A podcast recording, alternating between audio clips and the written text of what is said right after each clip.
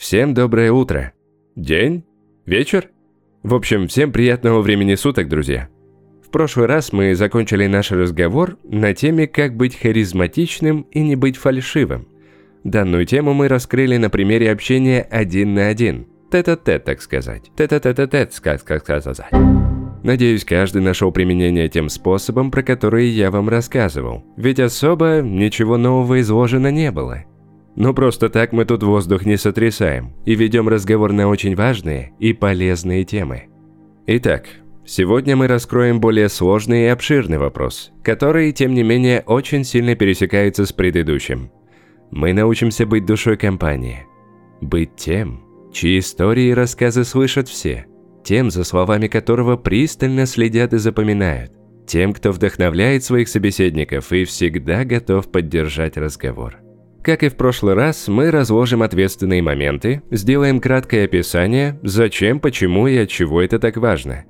И начнем мы с самого главного – приветствия. Это действительно очень важный момент. Неважно, насколько большая аудитория оппонентов, в каком формате проходит мероприятие, главное – поприветствуй каждого, кто будет участвовать в действии. Необходимо поделиться с каждым кусочком своей энергии, обратить на себя внимание, запомниться – и самое ответственное – контакт глаз в глаз. Да, это очень важно. Каждому собеседнику будет приятно, если он поймет, что ты его видишь. И в дальнейшем ни одно твое слово не останется без внимания и реакции. Идем дальше? Юмор. Это то, что поможет разрядить обстановочку, что вновь сможет привлечь внимание всей компании к твоей персоне. Человек, который сможет первым пустить погарную хохму, надолго останется под пристальным вниманием собеседников. Главное, чтобы это было сделано изящно и уместно.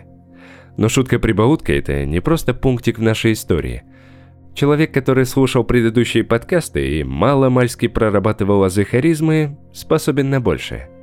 Большее – это позволить себе участвовать в разговорах других оппонентов, добавлять немного юмора и не стесняться громко смеяться – если тебе действительно смешно. Да, смех. Смех в группе людей показывает твою открытость, твою уверенность и непредвзятость. Дисклеймер. На всякий случай, пунктики про юмор и смех неуместны, если ты участвуешь в траурной церемонии или любом подобном действии. Поддержка собеседника – отдельный вопрос в раскрытии нашей темы. Да, кто бы ни взял слово, старайся поддерживать взгляд на оппоненте – Старайся подбодрить его нетривиальным кивком головы, одобрительными фразами, например «Да, я полностью с тобой соглашусь, ты читаешь мои мысли». Применение юмора в таком случае только приветствуется. Это покажет твою вовлеченность в разговор, заинтересованность в рассказе и, что немаловажно, даст возможность следующему взять слово и поделиться личным опытом с собеседниками. А теперь самый сок. Давай представим, что ты ведешь монолог. Делишься опытом или же интересной историей из жизни. Сценариев миллион. И теперь отмотаем время назад, назад, назад и вспомним все, что мы с тобой сегодня изучили. Весь этот опыт необходимо применить, когда у тебя выдался момент выступить перед публикой. Двигаемся по порядочку. Раскрепощенность, красноречивость, юмор, положительная энергия, улыбка, а главное – вербальный контакт. В обязательном порядке останавливайся на взглядах своих слушателей не менее чем на пару секунд и дожидайся обратной связи. Ни про кого не забудь. Слушатель должен почувствовать, что ты стараешься именно для него.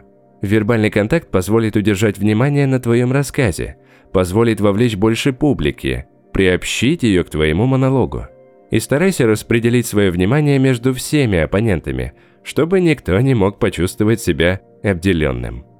В следующих выпусках мы обязательно рассмотрим конкретные примеры харизматичных личностей и характер их выступлений. Так что не пропадай. Думаю, информацию, которую ты сегодня получил, будет достаточно, чтобы дать ей время настояться и уложиться по полочкам в мозгу. Нужно все обдумать и не гнаться за двумя зайцами одновременно. Всему нужен порядок. От себя хочу порекомендовать тебе книгу «Искусство манипуляции. Не дай себя обмануть». Это отличный учебник для тех, кто хочет оградить себя от чужого влияния. С его помощью ты сможешь обнаружить любые скрытые манипуляции твоим сознанием и противостоять им. Ты научишься быть свободным, мыслить самостоятельно, покупать только то, что нужно именно тебе, и не идти на поводу у других людей. С ее самыми главными выводами ты можешь ознакомиться в подкасте «Книги на миллион». Она там под номером 346. Ссылка будет в описании. На сегодня, я думаю, хорош. Какой мы там подход проповедуем, дружище? Правильно, курочка по зернышку. Раз за разом мы становимся более уверенными в себе. Главное, не забывай отрабатывать полученные уроки на практике. Надеюсь, ты оценишь мои старания и сделаешь для себя полезные выводы.